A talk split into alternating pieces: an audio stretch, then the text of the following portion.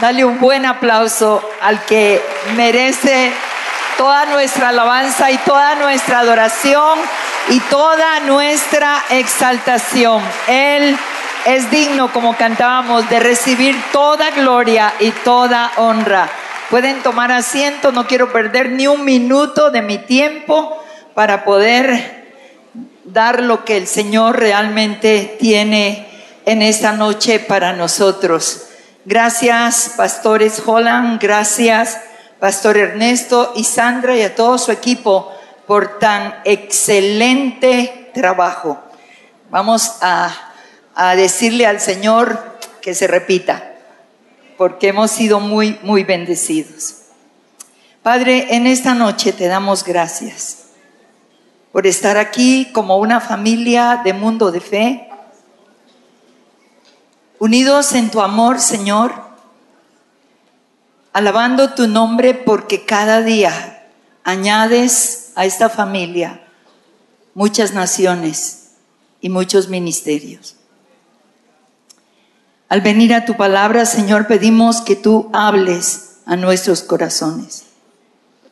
Y desde ahora te damos gloria y honra. En el nombre de Jesús. Amén. En Colombia, en el mes de mayo, eh, tuvimos nuestras elecciones presidenciales y fue un tiempo de mucha oración, de mucha presión, porque sentíamos que la izquierda de pronto daría un golpe muy fuerte. Había cogido mucha fuerza y siempre que hay situaciones difíciles en la nación, hay un detonante de oración de la iglesia. Y yo he llegado a la conclusión que la iglesia no puede seguir haciendo oraciones curativas, sino preventivas. Y dentro del sentir que empezamos a tener tantos ministros del Señor, es en medio de toda la corrupción, de toda la violencia, de tantas cosas que nuestros países viven, Creo que vino un sentir en tantos ministros que realmente lo único que puede transformar nuestras naciones, Colombia, México, Venezuela, no solamente de Centroamérica, Norteamérica, Europa, en medio de lo que vive el mundo hoy, lo único que realmente puede cambiar nuestra nación ni siquiera es un presidente, es que Dios traiga una visitación, que Dios traiga realmente un despertar para que venga un gran avivamiento que tenga que ver con la transformación de la nación. Y basado en este sentir que el Señor ha estado hablándonos en Colombia, yo quiero que vamos a una escritura, a un pasaje del Antiguo Testamento que he titulado mi mensaje La llave para un despertar espiritual. Y, vamos al capítulo 7 del libro de Esdras. Y aquí yo voy a basar los puntos de mi mensaje. Yo espero que como pastores y líderes podamos abrir el corazón para que Dios nos hable respecto a nuestras vidas, respecto a la iglesia que pastoreamos, a la ciudad y a la nación a la cual nos debemos.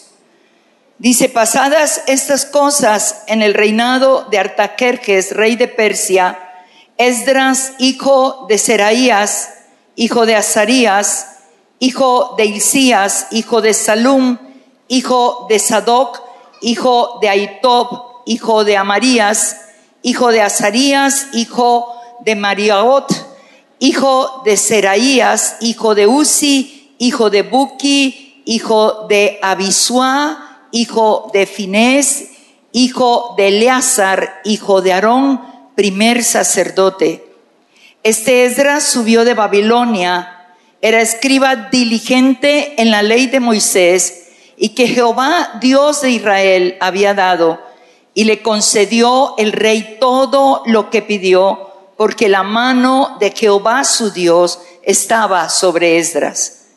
Y con él subieron a Jerusalén algunos de los hijos de Israel y de los sacerdotes, levitas, cantores, porteros y sirvientes del templo en el séptimo año del rey Artajerjes. Y llegó a Jerusalén en el mes quinto del año séptimo del rey. Porque el día primero del primer mes fue el principio de la partida de Babilonia y al primero del mes quinto llegó a Jerusalén estando con él, lea conmigo y diga, estando con él la buena mano de Dios. Porque Esdras había preparado su corazón para inquirir la ley de Jehová, para cumplirla y para enseñar en Israel sus estatutos y sus decretos. Cuando usted va al libro de Esdras, en el capítulo 1, usted encuentra dos textos que hablan de despertar.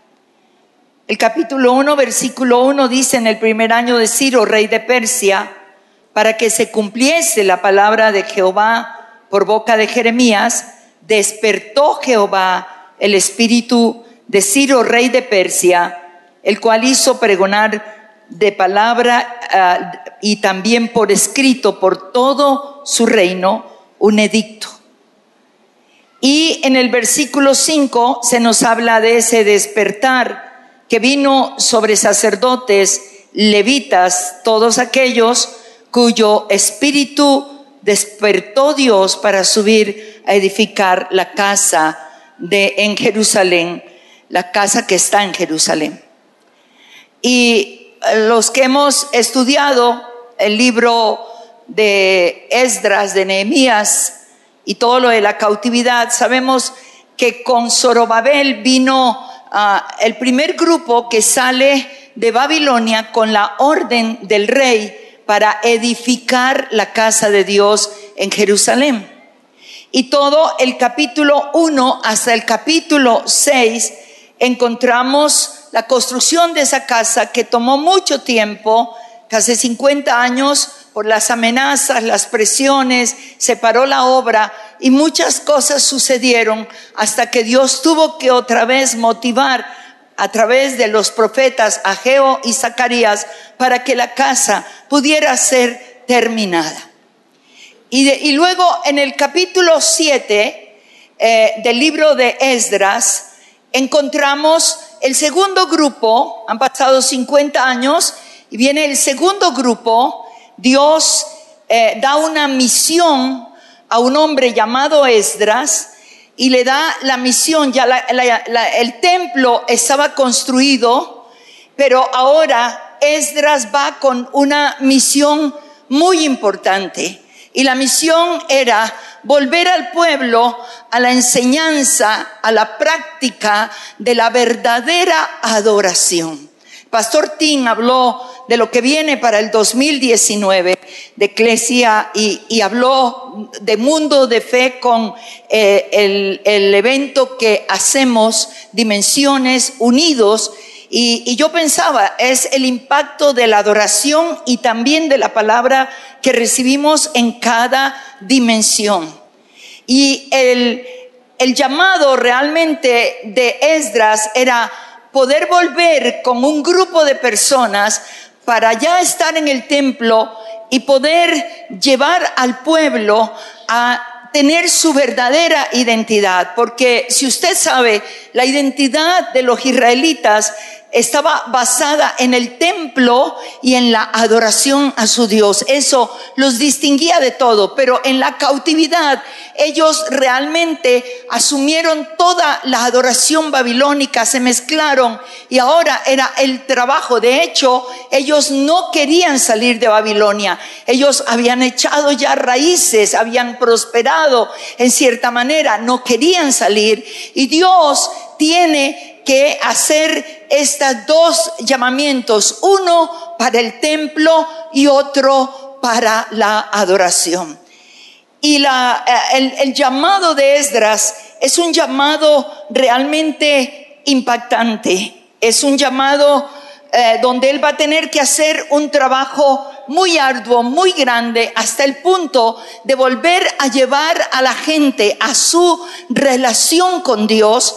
Y es de allí que viene un despertar espiritual, un avivamiento tremendo que transformó, que cambió, que llevó no solamente eh, a, la, a la adoración, sino que por la palabra eh, este pueblo fue transformado y fue cambiado. Y esa es mi esperanza y la esperanza de muchos hombres y mujeres de Dios en mi nación, que solo un despertar espiritual es realmente lo que puede transformar a México, puede transformar Venezuela, puede transformar Colombia, Argentina, el país de donde usted viene, es que podamos experimentar un avivamiento que no tiene que ver tanto con milagros, son las añadiduras, sino con la transformación de la iglesia y la transformación de la gente en esa nación. Y entonces, aquí en este capítulo 7, antes de entrar en los puntos, déjeme darle detalles que son preciosos. Comienza el verso 1 diciendo, pasadas estas cosas, ¿qué cosas de las que te estoy hablando? De los 50 años de la reconstrucción en el templo. Y dice, en el reinado de Artajerje, rey de Persia, Esdras, hijo de Seraías, y entonces comienza a hablar del hombre que Dios llama, el hombre a quien Dios usa, el instrumento de Dios, mire, una sola persona con un equipo para poder llevar otra vez al pueblo de Dios a esa dimensión de identidad con Dios. Ahora, lo que eh, es hermoso aquí es que aunque parezca canzón, no sé si, si esa palabra está bien aquí, pero en Colombia, canzón, esa persona es muy cansona. Pero cuando usted lee las genealogías, al principio a usted le parece que eso, que eso es muy cansón, no ve la hora de pasar uh, la, la genealogía. Pero las genealogías tienen un tesoro escondido. Y como Esdras viene para cumplir un trabajo arduo de poder llevar al pueblo de una dimensión donde ellos han olvidado. Allí en Babilonia ellos no tenían templo, no tenían sacrificios, ellos no tenían ni siquiera mucho de la palabra. Ahora es llevar a ese pueblo a la dimensión con Dios. Él trae una misión de parte de Dios. Y déjeme decirle, usted y yo al salir de aquí, después de dimensiones, tenemos una misión de parte de Dios, en donde usted, Dios le ha colocado. Y esa misión no era fácil. Así es que los primeros versículos de la genealogía, Él está presentando su credencial. Él está diciendo, yo vengo aquí para hacer un trabajo y vengo de parte de Dios pero yo quiero presentar mi credencial. Está presentando en esa credencial su autoridad. Está empezando a hablar de dónde viene él. Él dice, Esdras, hijo de Seraías, y comienza a hablar y en los primeros nombres dice hijo de Azarías y luego dice hijo de Hilcías. Y si usted va a segunda de Crónicas, capítulo 34, usted va a encontrar quién era Hilcías. Hilcías fue el sacerdote que cuando Josías comenzó a gobernar a los ocho años, a los 20, 16 años, 18 años, comenzó a organizar, a reconstruir la casa de Dios después de haber derribado los altares de los Baales empieza a decir, ahora volvemos a arreglar la casa de Dios, restauramos la casa de Dios. Y este Hilcías es el que arreglando la casa de Dios encuentra el libro de la palabra de Dios, de la ley que se había perdido. Y el pueblo a través de dos reinados, Manasés y Amón, tanto el abuelo como el padre de Josías, tristemente llevaron a la nación a toda una idolatría. Pero mire cómo es Dios de fiel, porque Ezequías era el bisabuelo de Josías. Y otra vez vuelve la palabra de Dios. Y otra vez vuelve. Y en Josías hay otro avivamiento increíble que viene después de que el libro de la ley es encontrado. Así es que dentro de la credencial de Esdras, él está diciendo, yo vengo de la familia de Isías y sigue hablando de su genealogía hasta llegar en el versículo 5 a decir hijo de Abisua, hijo de Fines, hijo de Eleazer, hijo de Aarón, primer sacerdote. Él estaba diciendo, yo vengo a cumplir una misión, pero yo soy de la tribu sacerdotal legítima legítima. No vengo de la tribu eh, de los sacerdotes establecidos por Jeroboam, yo vengo del sacerdocio arónico. Y yo espero que usted entienda lo que estamos hablando. Luego, él comienza a mencionar varias cosas aquí, después de dar su genealogía, dice en el versículo 6, este Esdras subió de Babilonia era escriba diligente. Y aquí empieza a mencionar, eh, él era su, su ministerio, él era escriba diligente en la ley de Moisés que Jehová había dado a Israel. ¿Quién era un escriba? Era un sacerdote, pero a diferencia de cualquier sacerdote, era un escriba que profundizaba en la ley del Señor. Eh, tenía como misión escribir la ley y por cuanto tenía que escribir la ley, tenía que conocer muy bien la ley. Guarde eso porque lo retomaremos más adelante. En ese texto dice, y le concedió el rey todo lo que le pidió porque la mano de Jehová, su Dios, estaba sobre Edra. Léalo conmigo porque la mano de Jehová, su Dios, estaba sobre Esdras. Esta frase se vuelve a repetir a finales del versículo 9, cuando dice que el primero del mes quinto llegó a Jerusalén y dígalo fuerte conmigo, estando con él, dígalo fuerte, estando con él la buena mano de Dios. Y esta misma frase la vuelves a encontrar en el versículo 14, al final, cuando está hablando el rey acerca de Esdras y dice, porque de parte del rey y de sus siete consejeros, Esdras, tú eres enviado a visitar a Judea y a Jerusalén conforme a la ley de tu Dios. Wow. Yo espero, pastor, que la ley de Dios esté en su mano. Y, luego la volvemos a encontrar, esta frase, al terminar el capítulo 7, versículo 28, dice, e inclinó hacia mí, él está describiendo todo lo que ha pasado, e inclinó hacia mí su misericordia delante del rey y de sus consejeros y de todos los príncipes poderosos del rey. Y yo, fortalecido por la mano de mi Dios sobre mí, reuní los principales de Israel para que subiesen conmigo. ¿Qué te estoy hablando? Todavía no he llegado a los puntos de mi mensaje. Estoy hablando de una credencial de un hombre que recibe un llamado de Dios y él presenta su credencial. ¿De dónde viene? Presenta ah, su ministerio, escriba diligente. Y luego él comienza a decir, para hacer este trabajo de volver al pueblo a la adoración, Artajerjes me dio oro, me dio plata y envió a decir a todos los que habitaban judíos que dieran para este ministerio que Dios estaba pidiéndome hacer.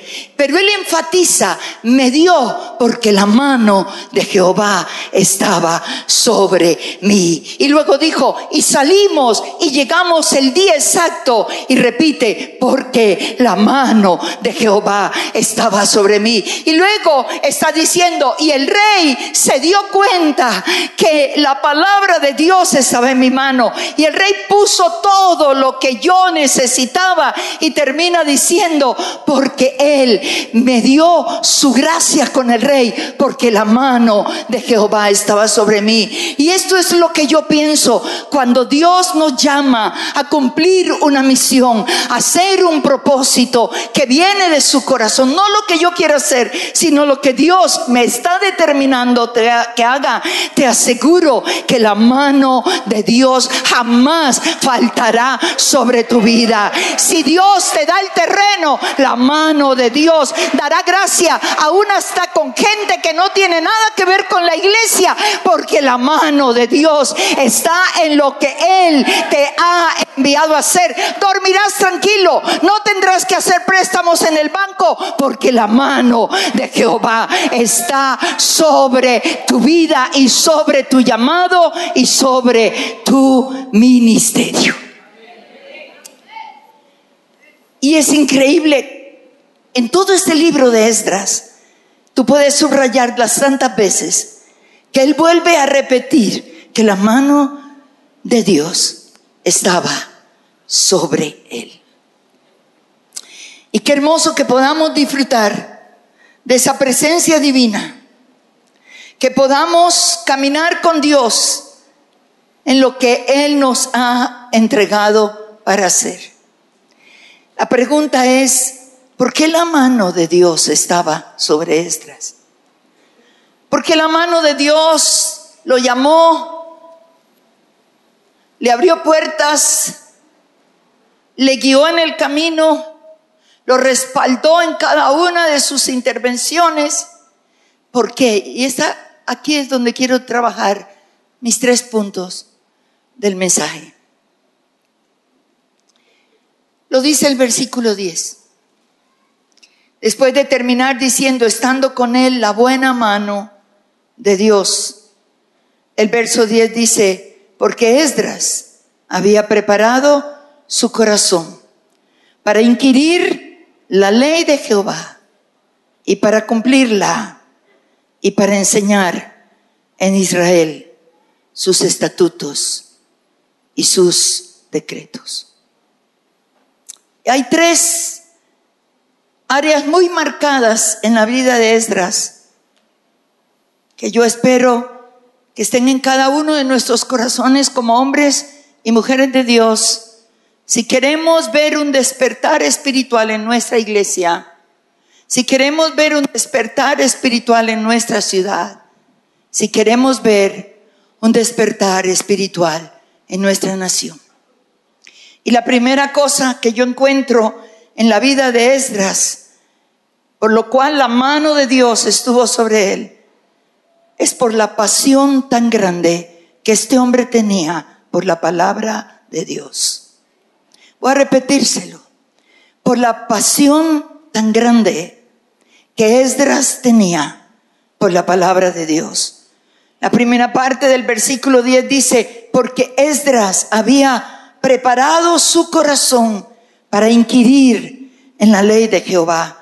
Permítame tomar cada una de las palabras que dice aquí. Dice que había preparado su corazón.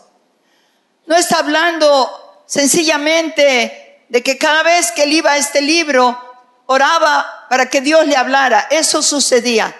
Pero la palabra aquí en hebreo, preparar, tiene un significado precioso.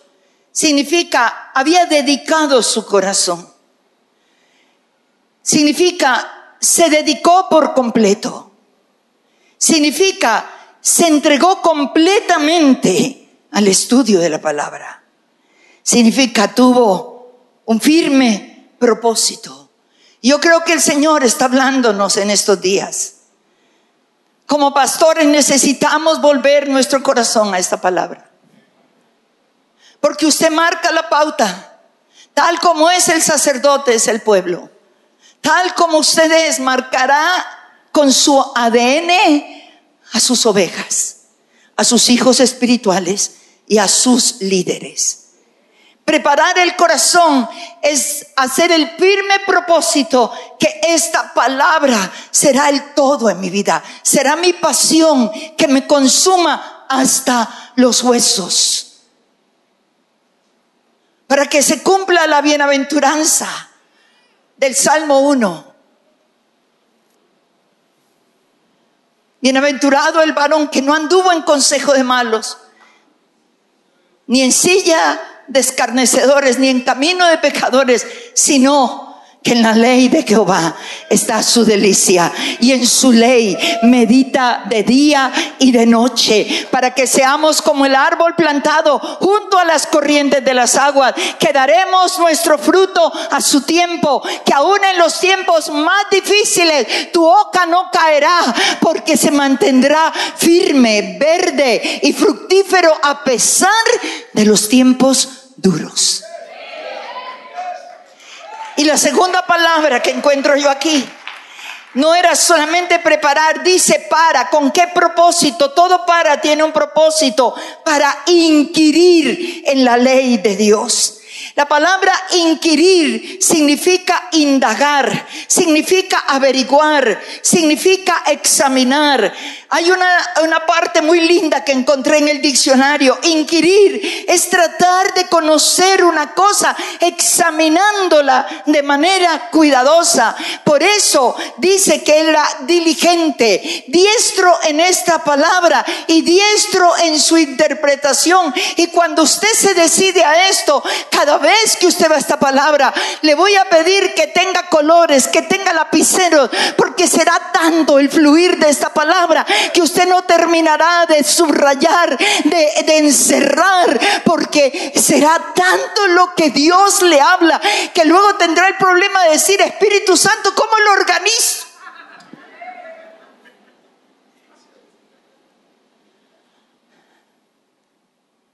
Una pasión por la palabra preparó su corazón para inquirir entonces los mensajes que tú y yo prediquemos vendrán del cielo y no del suelo.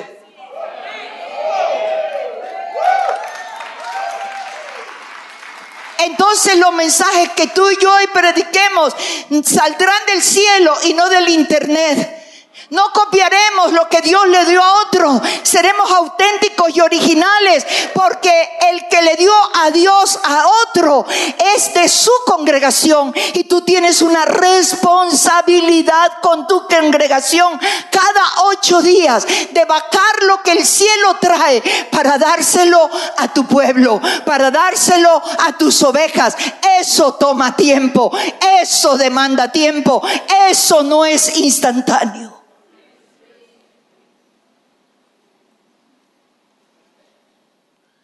¿Sabe cuál fue el consejo de Jetro a Moisés?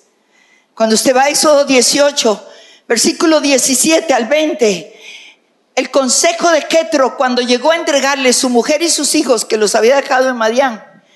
Al día siguiente dice que se levantó y vio a Moisés desde la mañana hasta la noche atendiendo bobadas de la gente. Porque usted tiene que priorizar. Hay gente que te quiere tener de tiempo completo. Ese no es tu trabajo. Tu trabajo es llevar la gente a conectarla con Dios. Entonces tendrás tiempo para tú conectarte con Dios. Y Jetro viendo eso, lo llamó y le dijo, tú no puedes hacer la obra solo. No lo podrás hacer. Moisés dijo, ¿y qué hago? Le dijo, sube a Dios, habla con Dios sobre este pueblo. Y cuando tú bajes, le dirás al pueblo lo que Dios mandó a decir. Y ese es tu trabajo y mi trabajo, estar delante de Dios, consultarle a Él y luego bajar y enseñarle al pueblo lo que Dios te ha dado. Ese es tu trabajo. Por lo menos cinco dijeron amén. Entonces, ¿Cómo podemos lograr que la mano de Jehová esté sobre tu vida y sobre mi vida? Número uno, con una pasión profunda por esta palabra. Número dos, dice el versículo 10, segundo punto, porque Esdras había preparado su corazón para inquirir en la ley de Jehová. Y viene el segundo para, el segundo propósito, para cumplirla. Esdras combinaba conocimiento con vivencia. Santiago en el capítulo 1, versículo 22 y el versículo 25, voy a leerlo en la nueva traducción viviente, dice, no solo escuchen la palabra de Dios, tienen que ponerla en práctica. De lo contrario, solamente se engañarán a sí mismos. Pero si miras atentamente en la ley perfecta que te hace libre y la pones en práctica, no y no olvidas lo que escuchaste, entonces Dios te bendecirá por tu obediencia y la mano de Dios estará sobre ti. Esdras vivía lo que escudriñaba, era un hacedor de la palabra. El pastor, la pastora tiene que ser un vivo ejemplo de lo que cree y de lo que predica, usted y yo. Tenemos que encaminar a través de nuestro ejemplo. Hay en nuestras vidas un compromiso de santidad que tiene que ser radical, más en el tiempo que estamos viviendo, donde se han permeado tantas cosas, donde tristemente no cumplimos lo que dice Ezequiel 44, el oficio del sacerdote, enseñar al pueblo a hacer diferencia entre lo santo y lo profano, entre lo limpio y lo, lo no limpio. Usted y yo tenemos que vivir esa palabra. Tenemos un compromiso de santidad. Estaba leyendo hace un tiempo acerca de un hombre llamado Robert Murray McCain, ministro de la iglesia en Escocia. Murió a los 30 años, muy joven, pero fue un gran predicador, tremendo predicador, un hombre de oración, un hombre de piedad, un hombre de santidad.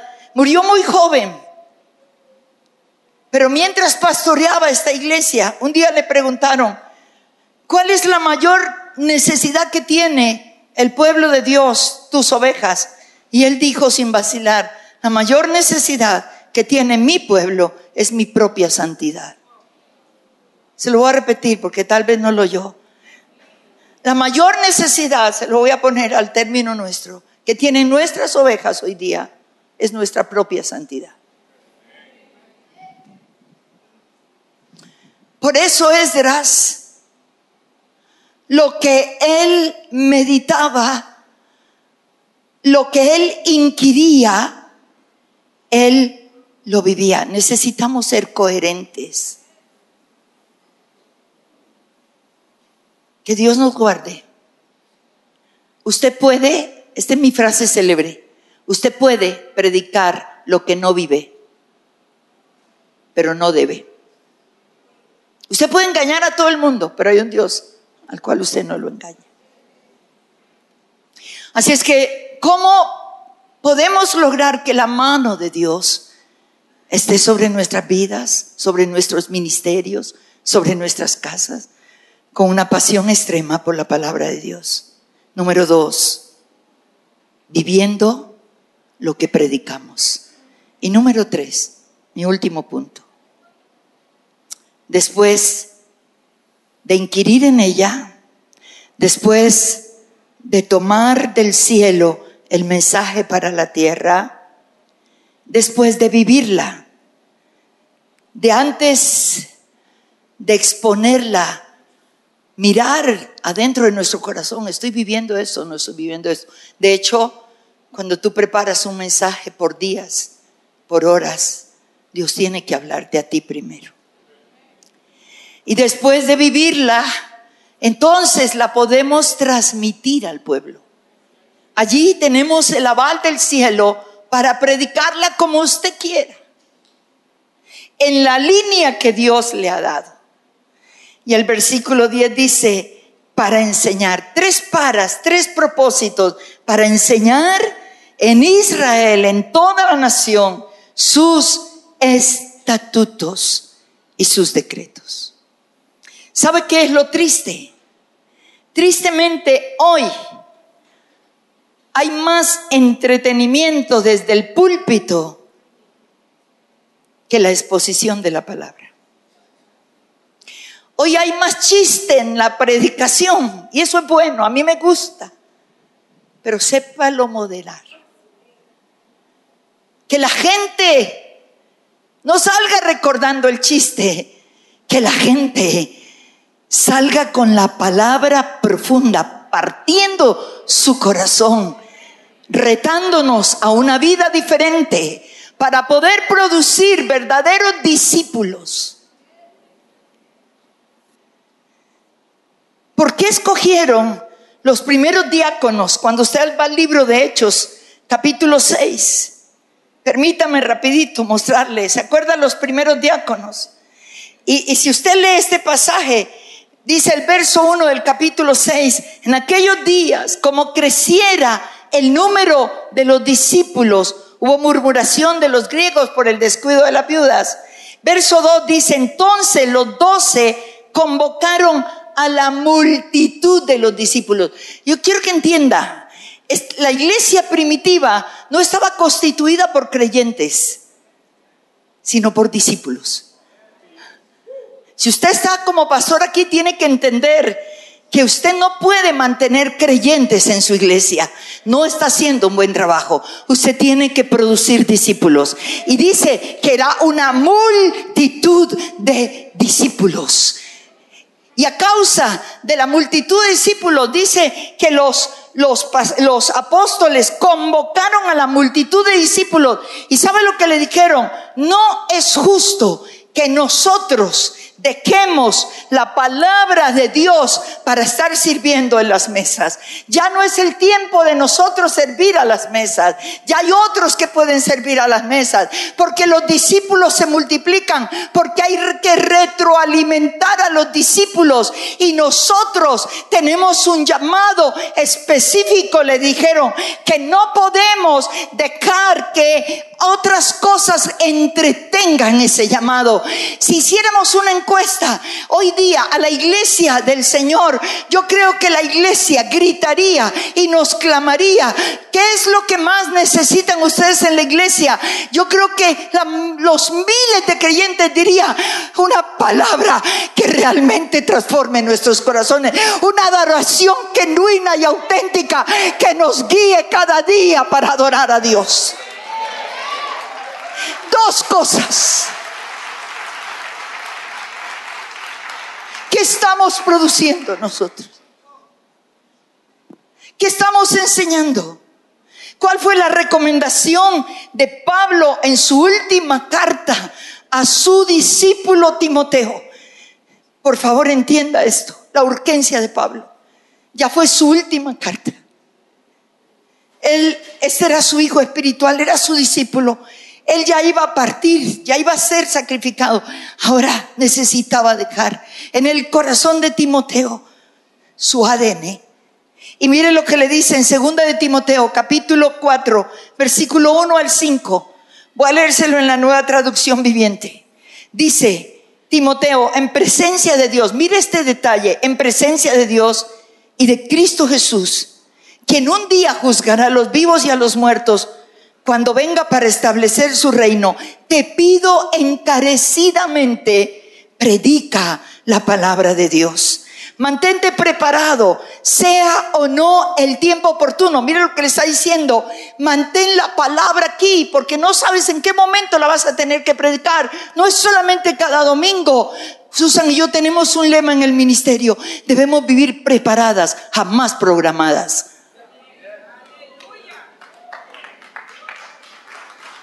Sabe, si tú coges mi iPad, te voy a compartir lo que Dios ha puesto en mi corazón.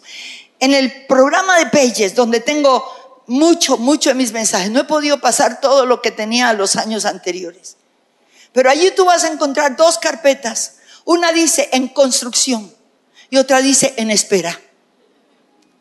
En construcción yo voy anotando títulos, yo voy anotando textos, yo voy anotando títulos porque lo primero que Dios me da muchas veces es el título. Voy anotando porque cada paginita de esas que está en blanco es porque Dios quiere que yo trabaje algo. Pero hay otra carpeta que dice en espera. Y voy a decirle, me gustaría que la abriera. No he podido predicarlos. Están listos, pero no he recibido la orden de Dios.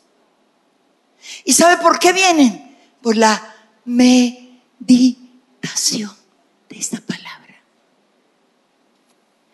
Y él está diciendo a su discípulo, mantente preparado, sea o no el tiempo oportuno, corrige, reprende y anima a tu gente con paciencia. Y escuche, no con mal genio, con paciencia. Repito, no con ira, con paciencia. ¿Y sabe qué? Y buena enseñanza. Llegará el tiempo en que la gente no escuchará más la sólida y sana enseñanza y esos tiempos van a venir. Y seguirán sus propios deseos y buscarán maestros que les digan, aló, espero que no haya ninguno de estos maestros aquí. Y seguirán, escucharán, seguirán sus propios deseos, buscarán maestros que les digan lo que sus oídos quieren oír. Rechazarán la verdad, irán tras, tras los mitos. Pero tú, Timoteo, debes mantener la mente clara en toda situación. No tengas miedo de sufrir por el Señor. Ocúpate en decirles a otro las buenas noticias de esta palabra y lleva a cabo todo el ministerio que Dios te dio. ¡Wow! ¡Qué tremendo! Ya casi, pastor. Ya, ya voy a acabar. No sé qué voy a hacer en 41 minutos, eh, minutos para, 41 segundos para dar eh, mi cierre. Tres paras. Preparó para inquirir. Para vivir. Para enseñar. Le recomendó a su hijo Timoteo, pensando en los tiempos que vendrían. ¿Sabe? Esta palabra ya no se predica en los púlpitos.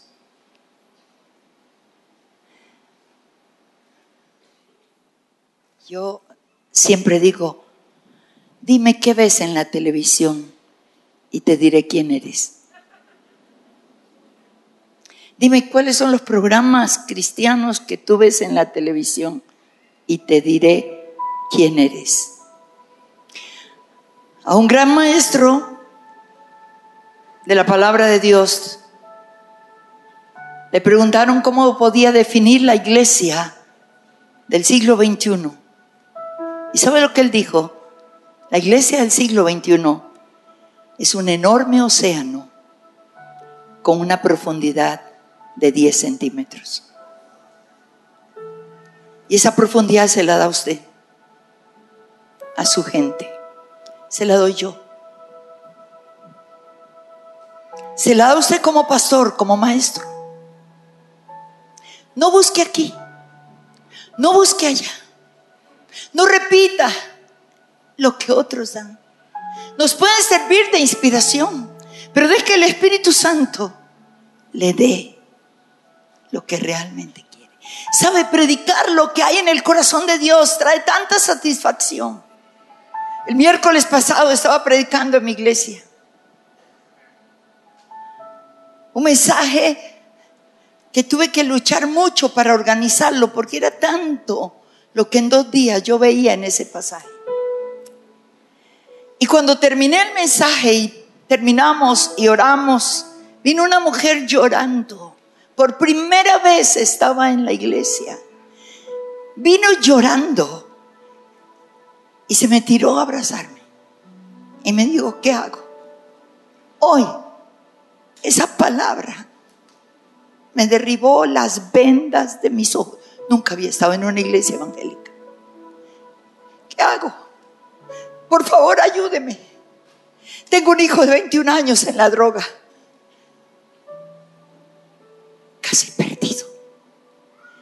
Y esa palabra me mostró todo el daño que yo le causé a mi hijo.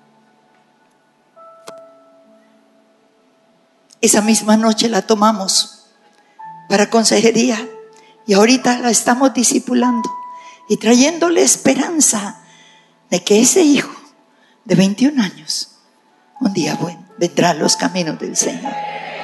Pero que es necesario caminar en esta palabra. Gracias.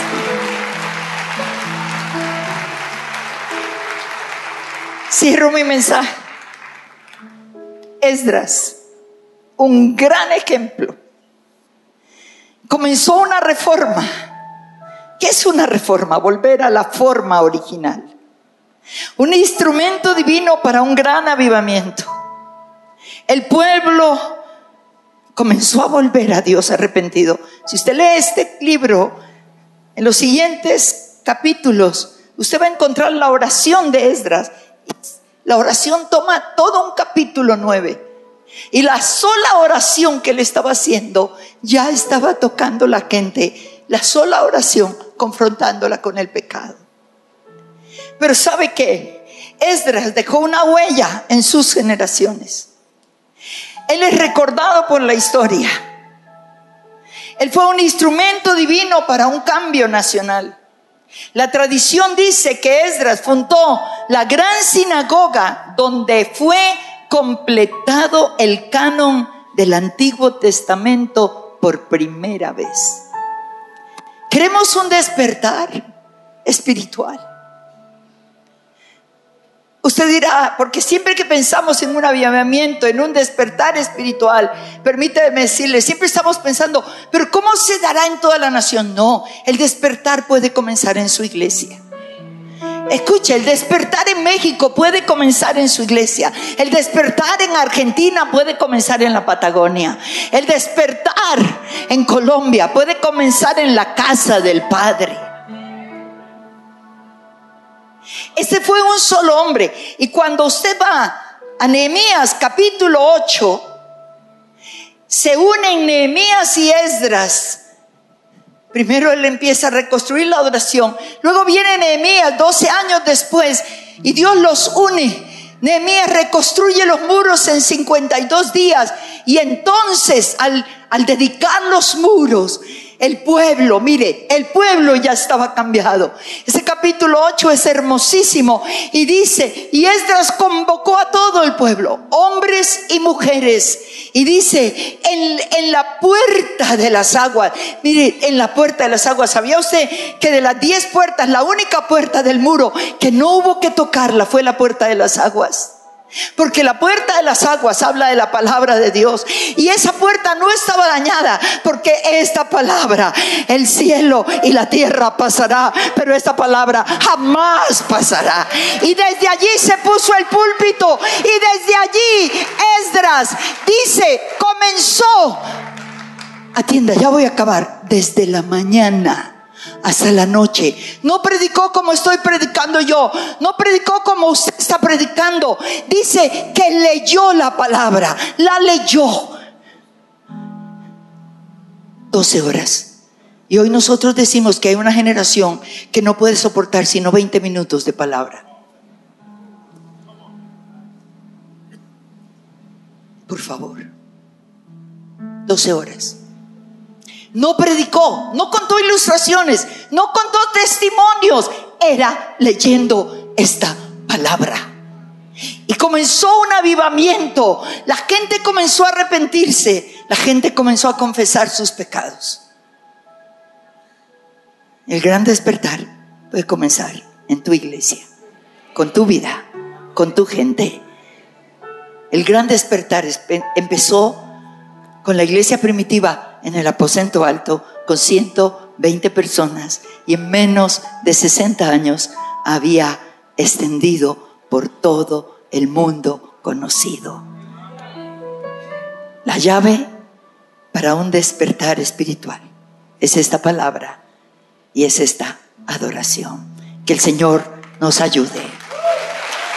Póngase en pie y apláudale al Señor. Póngase en pie. Póngase en pie. Apláudale al Señor. Apláudale, apláudale, apláudale. Gracias, Señor. Muchas gracias. Padre, en esta noche, así como tú despertaste el corazón de Zorobabel, el corazón del rey Ciro, el de los sacerdotes y el de los levitas. Y tomaste la vida de Esdras para un despertar espiritual tan grande en tu nación.